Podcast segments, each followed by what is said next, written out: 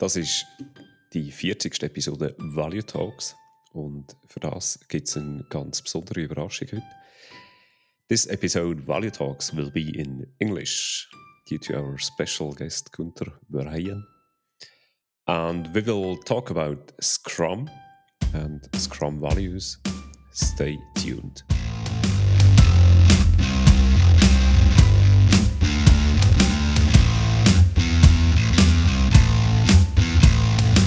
Hallo und herzlich willkommen zu Value Talks, dem Podcast zu Business Agility, Scrum und allen weiteren Themen rund um Agilität.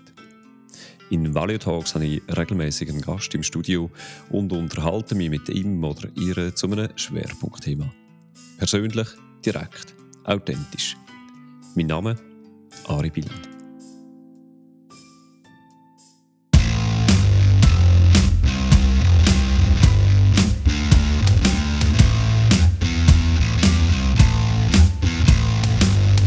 Usually, this podcast is in Swiss German, but due to our very special guest today, this episode will be in English.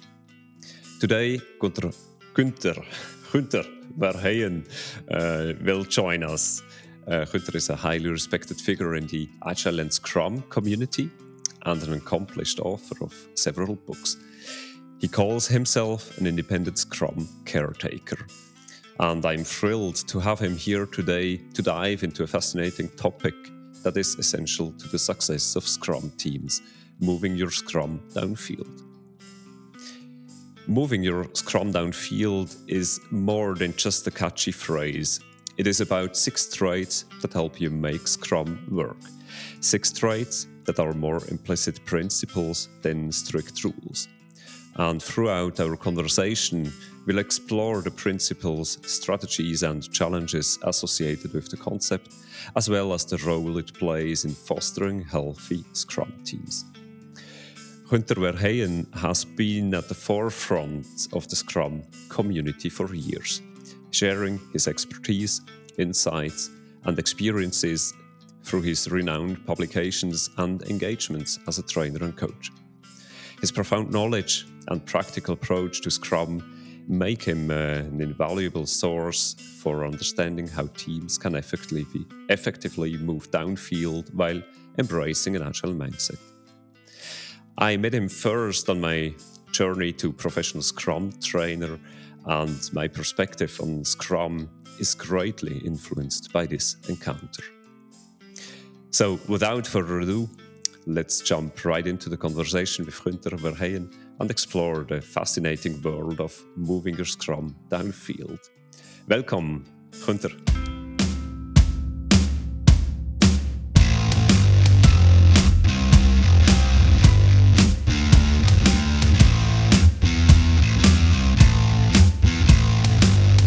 Thank you very much, uh, Ari, for the for the nice uh, introduction, and uh, I'm glad glad to be on your show. Uh, it was good to work with you a long time ago when you were uh, about to become a PST. So it's uh, fascinating. Yeah. Yeah, that's it's almost 10 years ago and I, I still remember it like it was yesterday so that's great that was really nice and it's really a pleasure to have you here today yeah.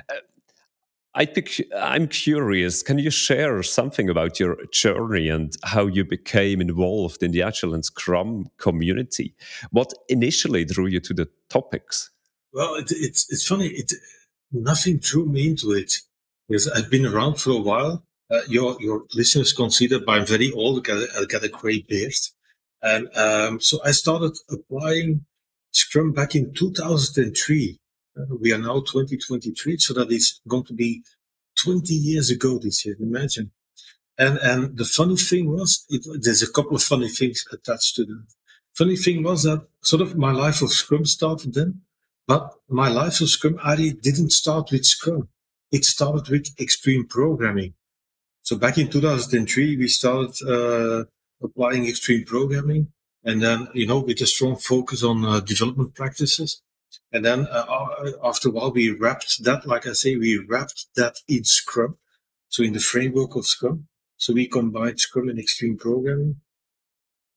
And and uh, it wasn't that I was attracted to it, but there was a, a, a work that needed to be done. I was working as a consultant at a consulting company, and there was a, a large uh, system to be delivered to uh, one of the customers, the clients of the consulting company, and um, the work should have started already several months ago, but it hadn't. But you know, deadlines never shift, so the deadline also didn't shift. So um, the the ownership of the company uh, found that a little disturbing, uh, to uh, to say it gently. Uh, so they asked me to have a look. I had been working for the company with doing some uh, some projects as sort of self-invented project manager, not not in official methodology or so. And then there were two software architects that um, sort of not challenged me, but invited me to think about using extreme programming, given the situation that we were in. And the feeling of crisis and the urgency was all more than big enough to just go for it. Because I knew that by applying, um, by trying to follow the project plan or the plan that existed for the development, I knew that wasn't going to work. Uh, we could tweak the plan, you know, a Gantt chart. I don't know if you even remember Gantt charts. Yeah, yeah. And it was the salesperson said, "No, Gun- no problem, Gunther. We'll just uh, change uh, the lines. We'll add people, whatever. We will change the tasks and we'll reconnect tasks and so on, and it will work out." And I was like, "Yeah, no, been there, done that. It's not going to help. It's going to look great on paper. It's not going to work out." And, and when those two software architects introduced me into extreme programming, that was only 15 minutes, by the way. I was, that, that, that was sort of so recognizable because the iterative incremental way of working, close feedback, close communication with customers and so on. Those were in a way things that I've, I've been trying to do, but it was sort of my common sense, my belief. And, and in this case, I felt like all the things that I feel we need to do are now in a way sort of baked in into the approach. So you work in, in iterations, uh, which we later started calling sprints in Scrum. Uh, you've got this, this, this role of proxy customer and so on, this strong focus on teamwork, uh, which all things that I found really important. And now see, oh, cool. If we're going to do this, in a way, there's no way of escaping it we'll have to do this. So we, but, but 2003, but we didn't call it like that. We didn't call it Scrum. We didn't call it extreme programming. We didn't call it agile because in general, nobody knew what that was. So we gave it funny names and whatever, and, and we just called it project management or whatever, and just and then indeed, indeed we applied it. So that was really great. So that was 2003. So imagine 20 years ago. Yeah, that's that's 20 years ago, and um, what makes me curious is you you just mentioned before that it felt kind of a common sense working in in such a way. And how did this then develop further on uh, to what you now or we all uh, call scrum by now? Well in in in, in a way Ari, to be honest a great thing and at the same time a really sad thing is that some of my best experience in 20 years are still in those first years of Scrum, combined with extreme programming. I don't know why, but I, I, think it has a lot to do with sort of what, what we call intrinsic motivation. The people that I was working with. So, so for about three years in a row, about from 2003 until 2006, 2007, so three to four years, I've worked with sort of the same core team. And this, they, they, they want to do this they did it they did it professionally they had the motivation they had to drive the passion the eagerness. I didn't have to tell them to do this to do that whatever. It all after a while it, when we started 2003 it became natural and we start just did it without thinking about it too much without in a way let's say overthinking it. Um, that was really good. But i do remember in 2007 going through some some difficult times when suddenly sort of what, what we say, Agile Scrum came out of the chasm. So it became accepted. It became even in, in, in some countries the most used uh, method. It started overtaking the waterfall way of working, let's say. And, and suddenly a lot of companies wanted to do that. And, and, and that aspect of intrinsic motivation, personal drive, eagerness that was missing in a lot of environments. And suddenly I found myself in a situation that I had to start explaining why to do all of this iterative incremental development, the beautiful practices, test driven development, continuous integration, working in sprints, the daily scrum, and so on. And suddenly I had to, it was funny. Well, I consider it funny now looking back, but at the time it wasn't. Um, because I had to put words to make things explicit, put words and language to things that we were just before that just doing.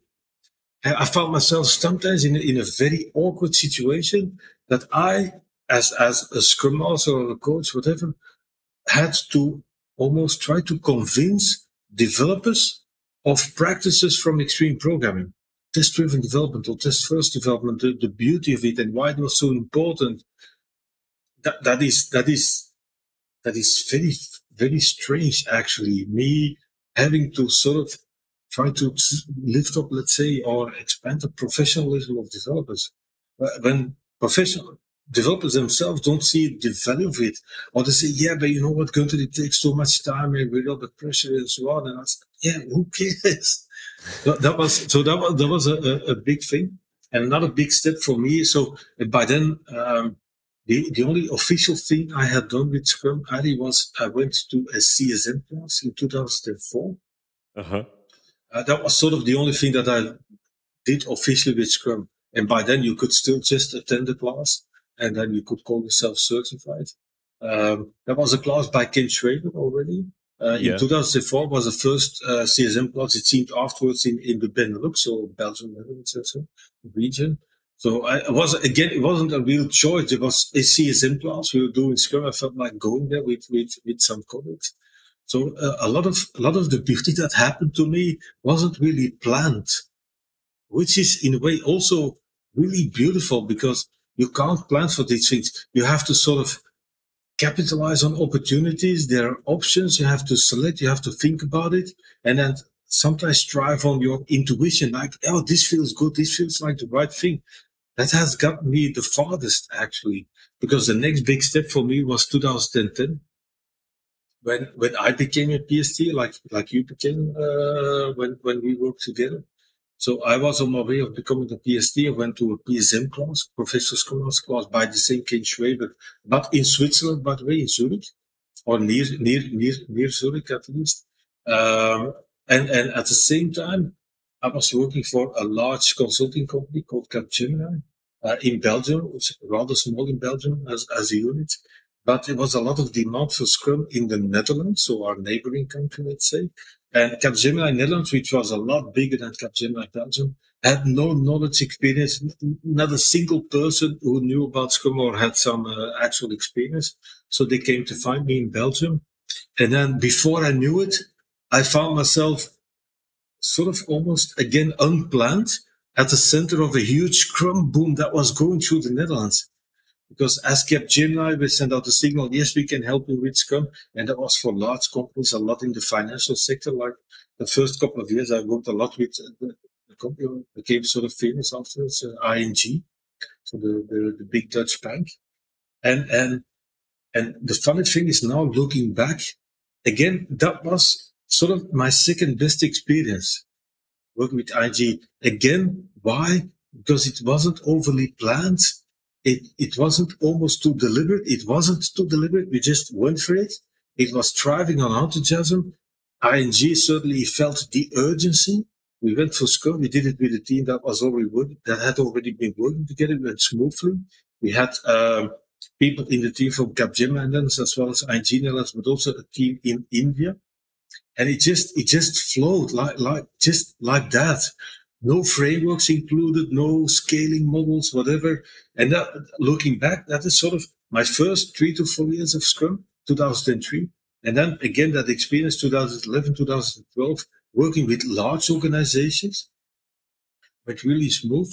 But what I also experienced is working with large organizations, the fact that the seven years before that, I had just been doing Scrum, applying it as a Scrum Master product working with different teams in different environments with more or less intrinsic motivation, let's say, but still just plainly Scrum. seven years in a row without ambitions, without going to sort of the career path that Ken was building within the Scrum Alliance because they had sometimes they had CS, CSP, CS coach, whatever CS trainers in the end. And I, I couldn't care less about those things. Um, I was just a Scrum Master doing great work with teams, I believe. And then it seemed that doing that for seven years in a row really helped me stand my ground when I worked with large organizations. In that sense, I often say I wasn't tempted to start twisting Scrum to fit the organizations.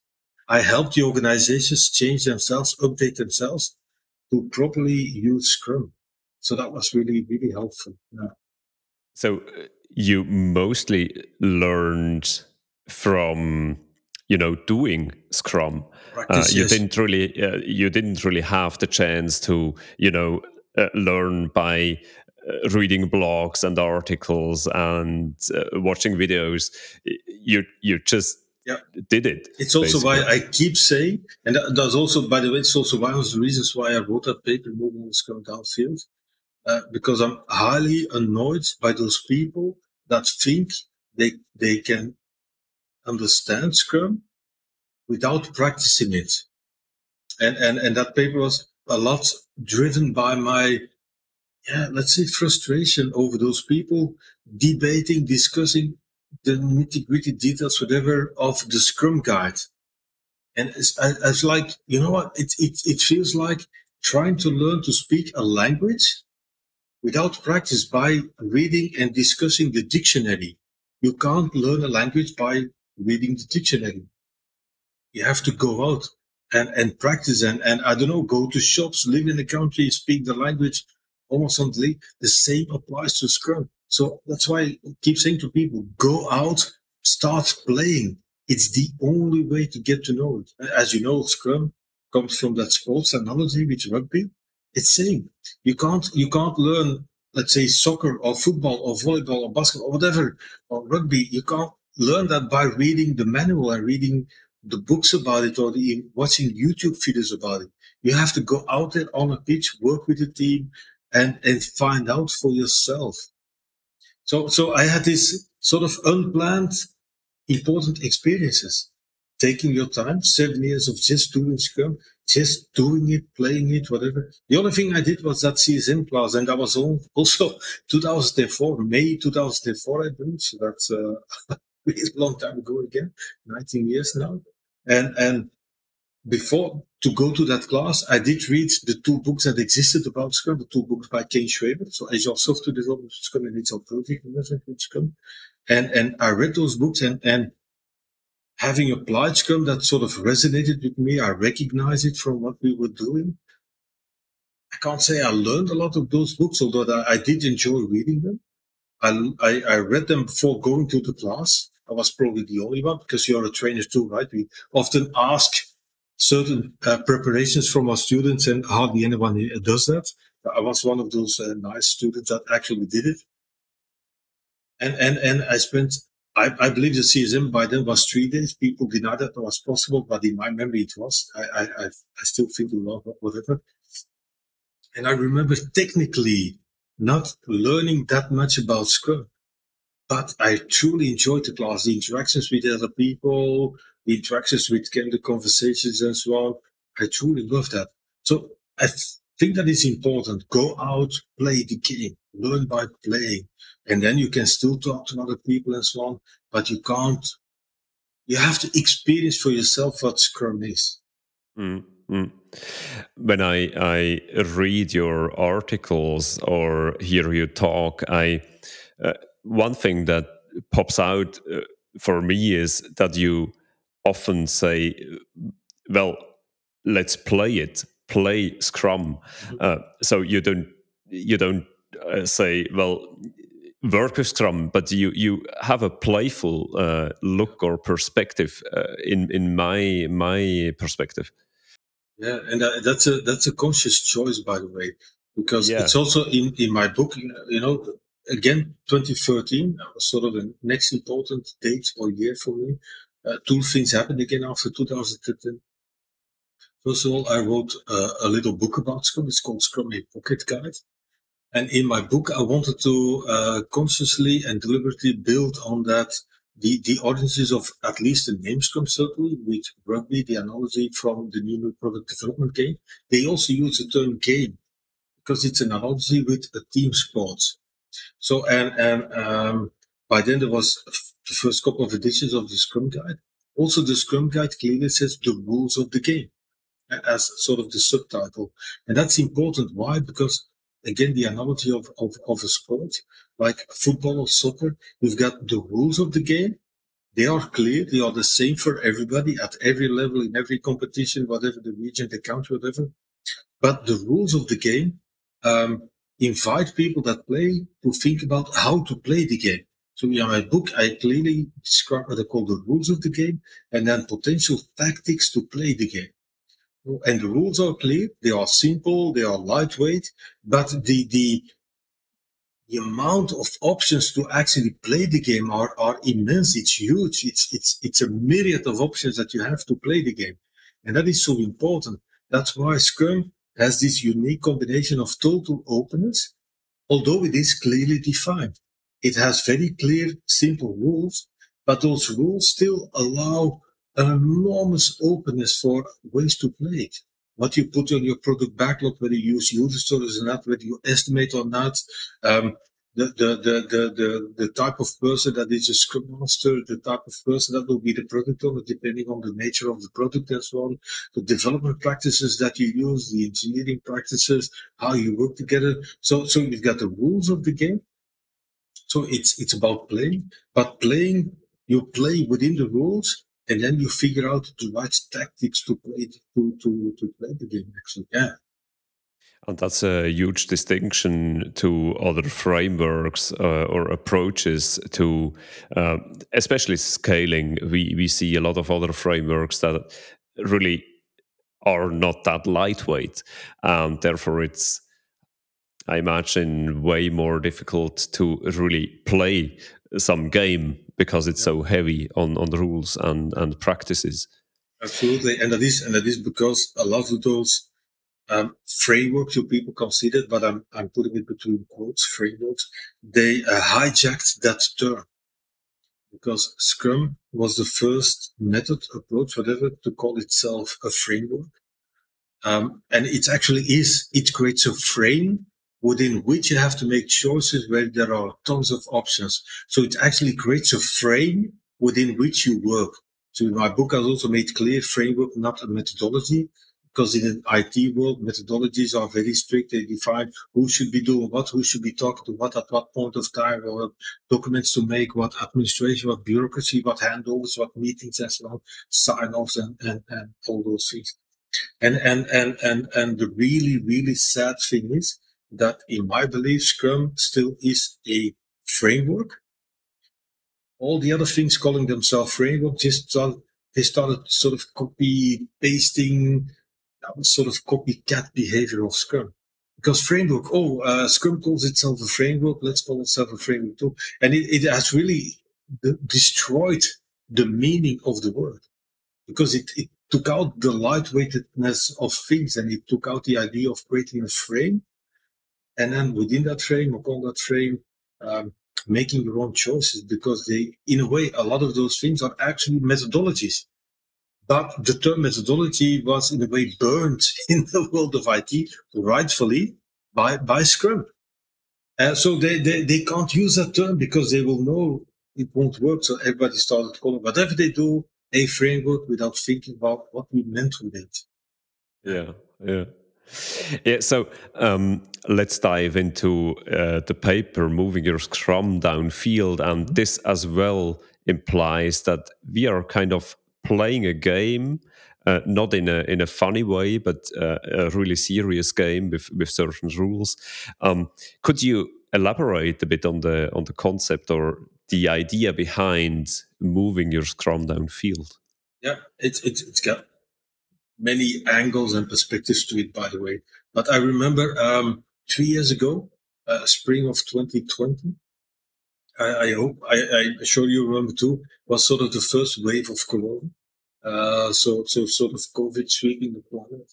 And I was at home uh, because you know assignments got cancelled. You couldn't meet people anymore. You you you couldn't do in-person classes and and things. So I was sitting at home, and then uh, I finally had some time to write about those things that had been frustrating and irritating me like people overly discussing the Scrum Guide and all those, you know, theoretical and academical discussions on LinkedIn and so on, and and people trying to show off and and then uh, refer to the Scrum Guide without even really understanding the game.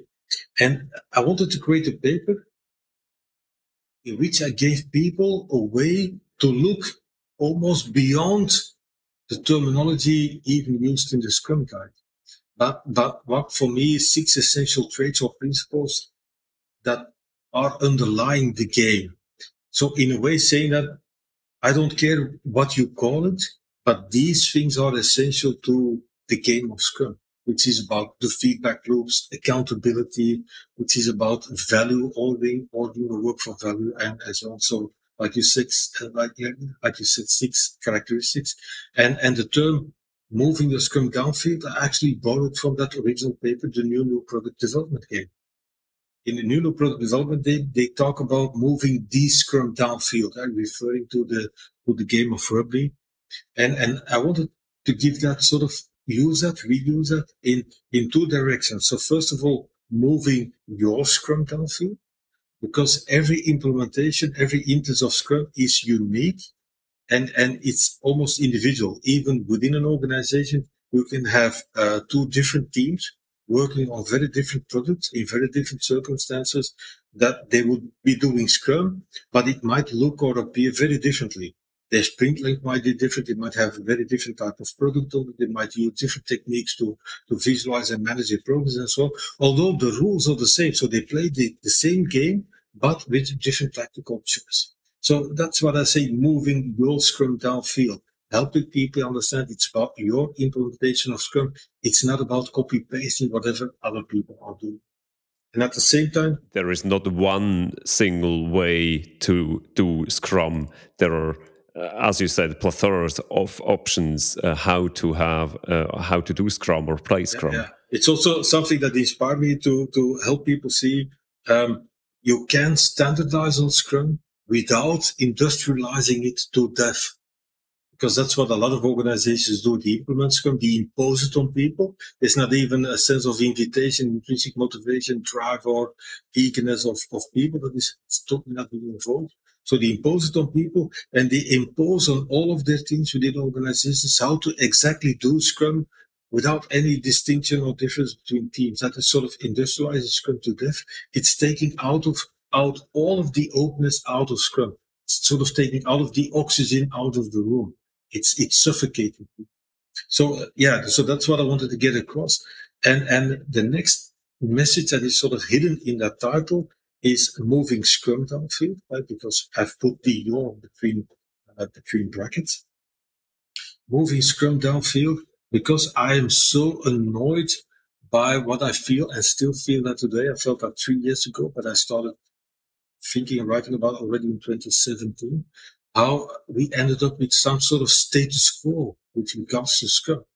So I, have been around for a while. So 20, 2005, 2006, uh, 2007, you saw Scrum being accepted and, and people started asking and more and more companies started doing it. Um, when I moved to the Netherlands, you saw like large organizations go, going for it. Uh, in the years following that, then all those scaling things started popping up and so on. So we've, we've done a lot with Scrum, but I felt, I felt and I still feel like we've become complacent. That is, where is the eagerness? Where is the drive? Where is the passion to take it to the next step, to take it to the next level, to do something more than what we've done with it? Because we have implemented Scrum in a lot of places. It's still globally, it's it's all over the place, let's say. Uh, but I feel like whenever I go to look to companies, I'm like, yeah, okay. Often it's something that looks like Scrum, that indeed sounds like Scrum. They use the Scrum terminology, but I, I, I, I miss sort of building on the principles of Scrum, what I called in my paper Scrum's DNA, the combination of empiricism and self-organization. And certainly the self-organization aspect is missing in a lot of places. They follow the process, the iterative incremental process with the short cycles of sprints and so on. But there's no room for self-organization or self-organizing teams. So all of that annoys me. So that, that paper was at the same time sort of a hidden call to action to practitioners around the world to start moving their scrum in their organization with their teams downfield. And if enough teams around the world start doing that, in a way we start we start moving the movement of Scrum downfield. A Scrum is a movement around the world, many people doing so. In in a bottom up way, I hope that we can sort of tune up and, and, and, and tweak and change and, and upgrade uh, whatever reboot a lot of implementations of Scrum. And by doing that, we would be moving Scrum as a movement downfield. And that, that moving Scrum downfield will not come from a new update of the Scrum guide. The Scrum guide, they can still tweak it, fine tune it, whatever, but it, know, you can only do so much. And I think with the last update, he already uh, added a little bit of damage to Scrum, actually, definition of Scrum with the last update. So, so moving Scrum downfield is needed. It's, it's taking to the next step. It's, it's, it's, it's getting over the standstill. You know, the Scrum in rugby is that, that situation where the two teams are facing each other with their shoulders against each other and pushing and so on. Um, it's time that we start playing the game and that we start moving towards, uh, start getting closer to the goal of scoring and, and leaving that situation of just struggling. And for me, that, that scrummy rugby, how I see it is so on the one hand, we've got scrum and on the other hand, we have administration, bureaucracy, processes, governance, and so on. It's about time that we start, that we end that standstill that we have with those scrum fighting bureaucracy and that we finally start moving downfield, start, start moving forward in a way. So I quite often actually uh, hear people talking about, well, uh, we've come to a point where we don't need Scrum anymore, or uh, something along the lines of Scrum has come to an end. And now I hear you saying, well, actually, we haven't yet um, got to the point where we earn or uh, got uh, had all the potential uh, used that that Scrum brings. Uh, we could we could have with Scrum. We haven't used this potential yet. Uh, so you you basically say we haven't come over Scrum. We just need to use it uh, and and bring it to the potential.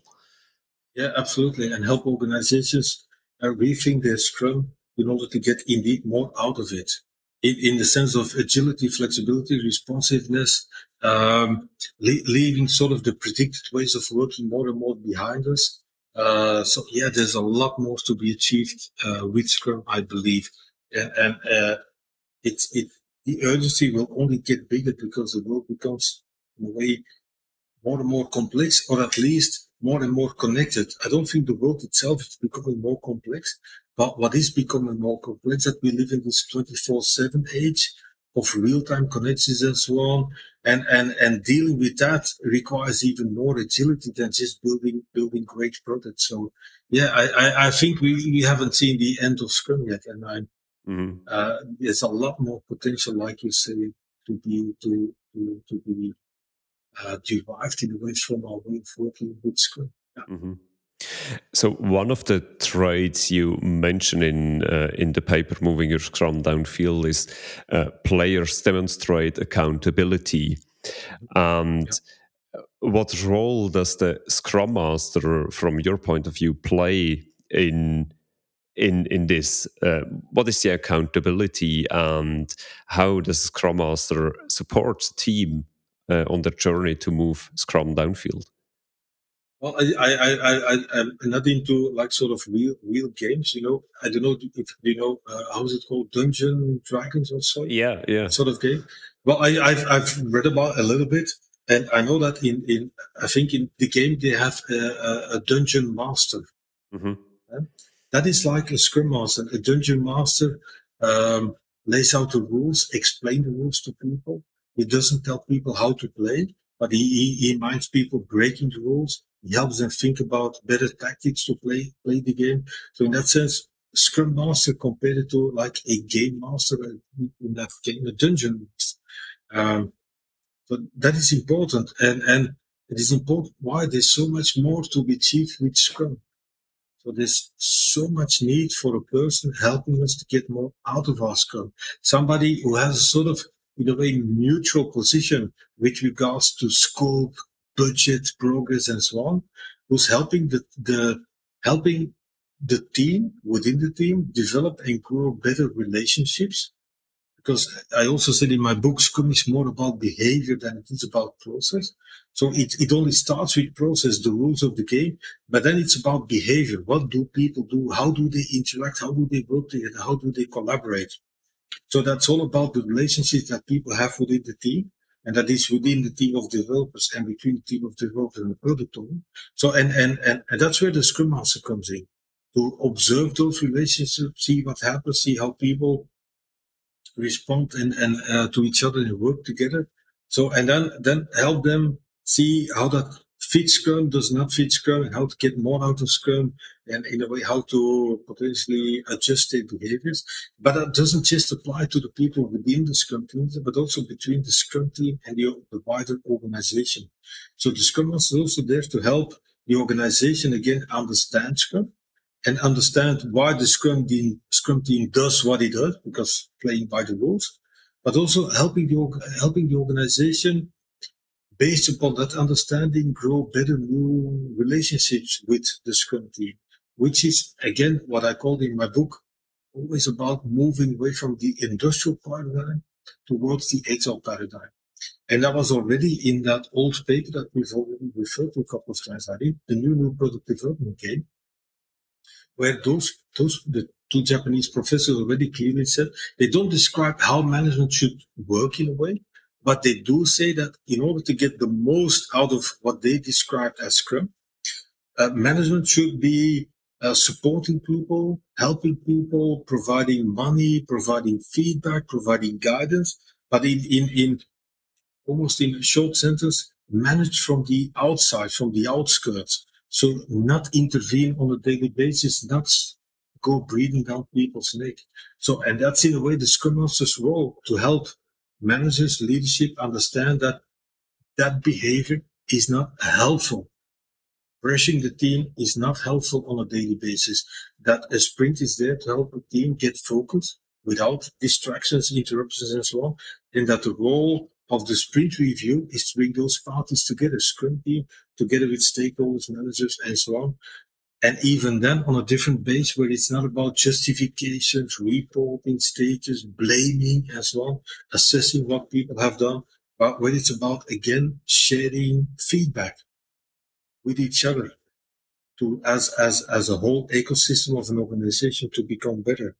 And and I, I do hope in a way that although that's a sad thing to say in a way, but I hope, do hope that also you will see in, in, in, in experience, in practice, Ari, that we still have a lot of work to do, at least in that regard. Yeah, if we look at organizations, especially the role of the Scrum Master is greatly misunderstood and often reduced to some kind of uh, maybe team administrator or um, Jira master, even worse. Uh, why is that? One of the reasons is because I, I, I, often see similar things with product by the way. Um, certainly when Scrum in a way started booming, uh, became becoming uh, the more adapted way of working or adopted or accepted way of working. Um, a lot of large organizations started adopting Scrum, and and they just superficially looked at Scrum and definition of Scrum. They saw three roles in Scrum, and by then it was Scrum Master, it was still called development team. And they just started saying, oh yeah, so product owner, something with requirements. So they put in often an analyst and they just gave an old function a new title, but they didn't upgrade the function. And the same happened with Scrum Masters. A lot of people wrongly interpreted the Scrum Master as sort of the agile name for project manager. So they just started renaming project managers as Scrum Masters. And then over time, as, as one, one of the big achievements of Scrum, in my view, is the shift that we've made from project to product. So, so we get the message through that product provides more stability, is more clear. And in a way, Scrum is a product development approach or a product development management framework, actually, even. Um, so companies started moving away from methodologies, calling everything framework, started moving away from projects to a product. So that idea of a project manager became less and less uh, prevalent, let's say. And then, and in that movement, the role of the Scrum Master went from a misinterpretation in the sense of a project manager, and it became undervalued, I believe. It, it became also against the wrong and silly interpretation that in a self-organization, uh, self-organizing system, you wouldn't need a role like a Scrum Master. So it became undervalued. It became something fluffy, something that, you know, somebody just does if he or she has some time left almost. But it's really important role. Because if you would go back to sports analogy, there is not a single sports team in the world that doesn't have a coach next to sideline. Although the players know the rules of the game, they know how to play, they are, they might be even professionals, they might be amateurs, but still they know how to play the game. And still they all see value in that person observing them, helping them think about tactics, during a timeout, during a break in the game, in between games, give share their observations, help them think about, oh, if we run into that situation again, let's not not do the same thing again. So every sports team has a coach or a team, a trainer. So why would you not have that in in, in Scrum? Again, yeah, or silly interpretation of self-organization. Yeah, or actually, not only just one coach. If you go to, for example, Champions League in, mm-hmm. in football, they don't have just one coach. They have specialized coaches for uh, different uh, areas of, of the game they play. And the reason in my paper that I wanted to call it players demonstrate accountability. First of all, so it's about players, it's about game again.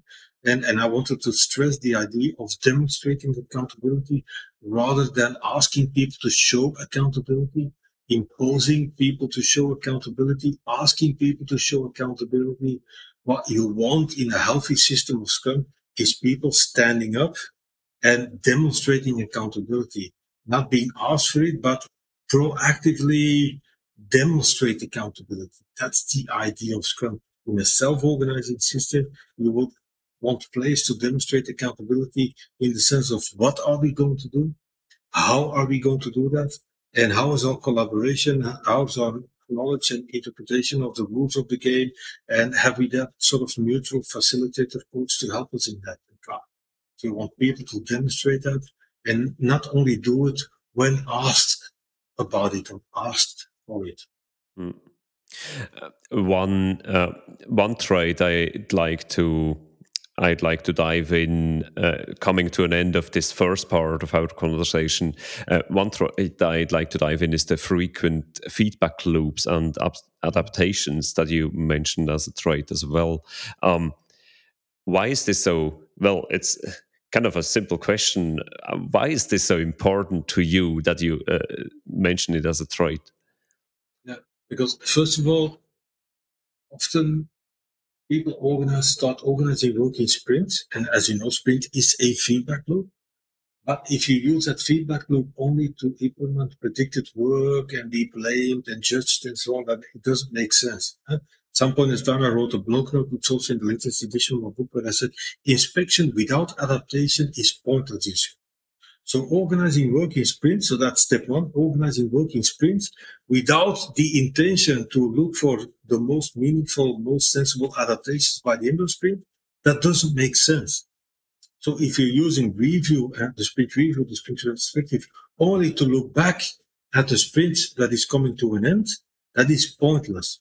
Those things should be about the future. It should be about identifying um, um, sensible adaptations based upon the observations. So, so Scrum, as you know, consists of two feedback loops. So that applies to the two feedback loops. Inspection without adaptation is pointless. But even if you would do that, uh, use sprints for inspection adaptation, I'm often baffled, Ari. But again, I, I, I'm this lucky guy that started Scrum with extreme programming. So as from day one, I was immersed, submerged almost in the idea, the importance of having great development standards. So, so Scrum in itself doesn't have predefined or instructions about how to do the work. That makes it a lightweight framework. But you can't apply Scrum without thinking about that and having clear definitions. So in, in my earlier was clear. We did Scrum and we did Scrum. We, we within Scrum, we applied uh, the practices from extreme programming, pair programming, test-driven development, continuous integration, combined with things like collective code ownership. We did functional principles. So, so why is that important? Because it means that in Scrum you have two feedback loops. Sprint itself and then this daily feedback loop on top of that. But even within that daily feedback loop, you'll need additional feedback loops.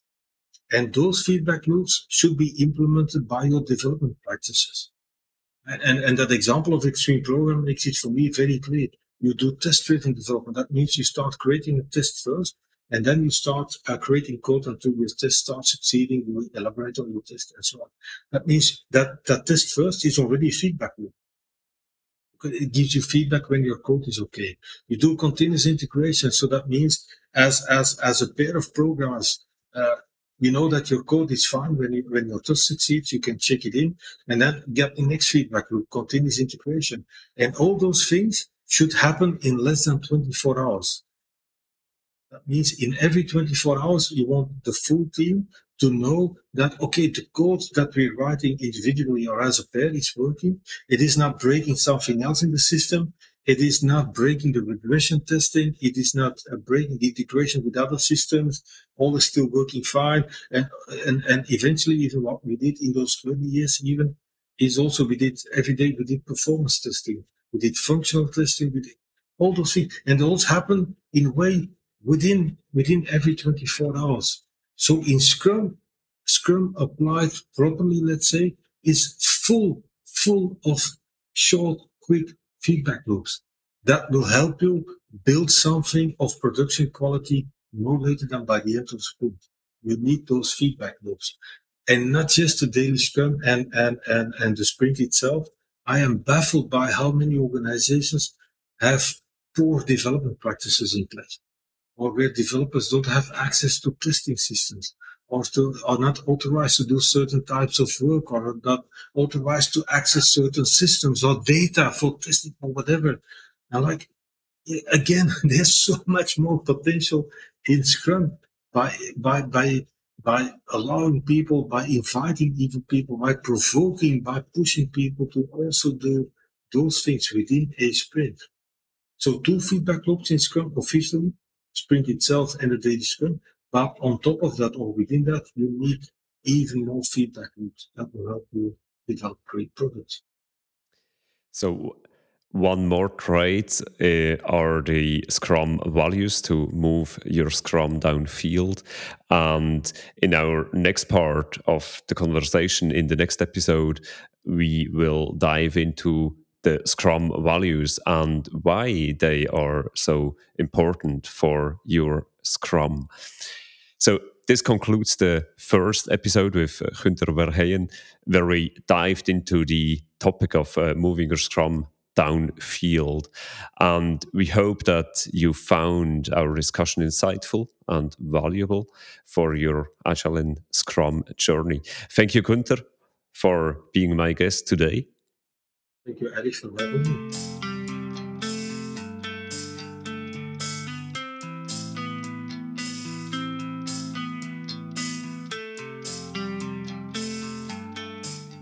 Ziel von Value Talks ist, Wissen und Erfahrungen aus der agilen Community in der Schweiz zu teilen und zu verbreiten. Auf dieser Mission könnt ihr als ZuhörerInnen uns unterstützen. Abonniert den Podcast via Spotify oder Apple Podcast und teilt den Kanal oder auch einzelne Episoden bei euch in eurem Netzwerk. Und wir sind auch offen für Sponsorings. Mehr Details erfahrt ihr via valuetalks.ch sponsoring. As I mentioned, our conversation doesn't end here. Join us in our next episode as I continue my discussion with Gunther Verheyen. In the second part of this conversation, as I mentioned, we'll talk more about the Scrum values, and I'd like to uh, have a view of the evolution Eh, of the agile space as well with Gunther. Share and like this episode if you liked it, and tune into the next episode. Until then, Scrum on. My name, Ari Byland.